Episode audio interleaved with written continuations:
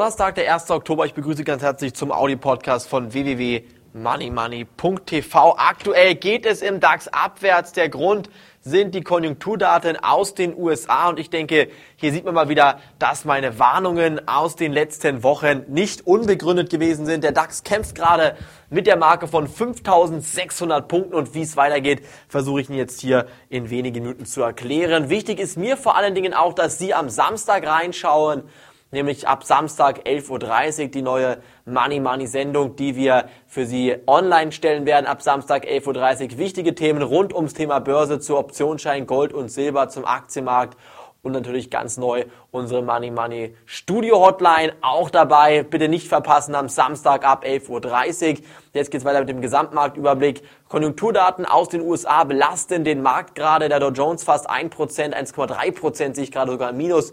Der DAX zieht ebenfalls runter, 5.600 Punkte mit dieser Marke. Kämpft der DAX im Moment und ich hoffe, dass die Marke hält, denn wenn sie nicht hält und dann auch die Unterstützung bei 5.700 Entschuldigung, 5575 Punkten nach unten wegbricht, dann haben wir ein neues kurzes Verkaufssignal generiert im DAX. Ich denke, dann werden wir hier nochmal auf 5400 Punkte zurückfallen. Wichtig ist aber auch, dass wir natürlich in diesen Märkten Gewinne machen und so haben wir mit der Commerzbank Aktie seit Empfehlungskurs von 6,67 Euro bis zu 50 Prozent Gewinn erzielen können hier mit dem Money Money Top Tip und eins verspreche ich Ihnen, im Depot werden wir auch bald wieder handeln. Wir schauen uns kurz nochmal auf den Goldpreis. Der hält sich stabil über der Marke von 1000 Dollar. Der Silberpreis über 16 Dollar. Und ist das ein Anzeichen dafür, dass hinter den Kulissen schon wieder massiv hier eine Inflations- oder ein Inflationsszenario durchgespielt wird? Ich denke, die Antwort ist ja.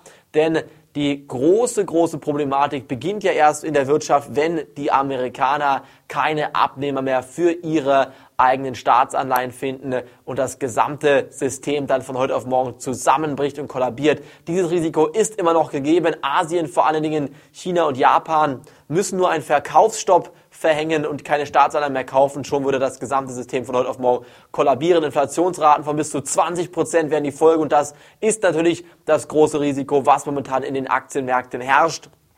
Und ich hatte Ihnen gestern oder wir haben im Team, im Team gestern im Money Money Börsenbrief einen Deutsche Bank Put Optionsschein zum Kauf empfohlen. Der läuft sehr, sehr gut. Die Deutsche Bank fällt heute fast zwei Prozent. Der Optionsschein steigt kräftig an. So machen Sie schöne Gewinne auch bei fallenden Aktienmärkten. Das dürfen Sie bitte nicht verpassen. Was wir in den nächsten Wochen noch erreichen werden, wird Sie wirklich überraschen. Wir gehen davon aus, dass wir in diesem Jahr noch drei bis vier neue Aktien im Depot aufnehmen werden. Und diese Aktien sollten Sie sich bitte auf jeden Fall sichern und jetzt gleich anmelden. Von mir war es an dieser Stelle erst einmal. Wenn Sie Fragen haben, rufen Sie uns bitte einfach an über unser Servicetelefon in Berliner Festnetznummer täglich von 9 bis 17 Uhr. Ab morgen können Sie dann wieder anrufen. Von mir war es das heute hier vom Money Money Audio Podcast. Morgen geht's weiter. Danke fürs Reinhören. Tschüss, bis dahin. Auf Wiederhören.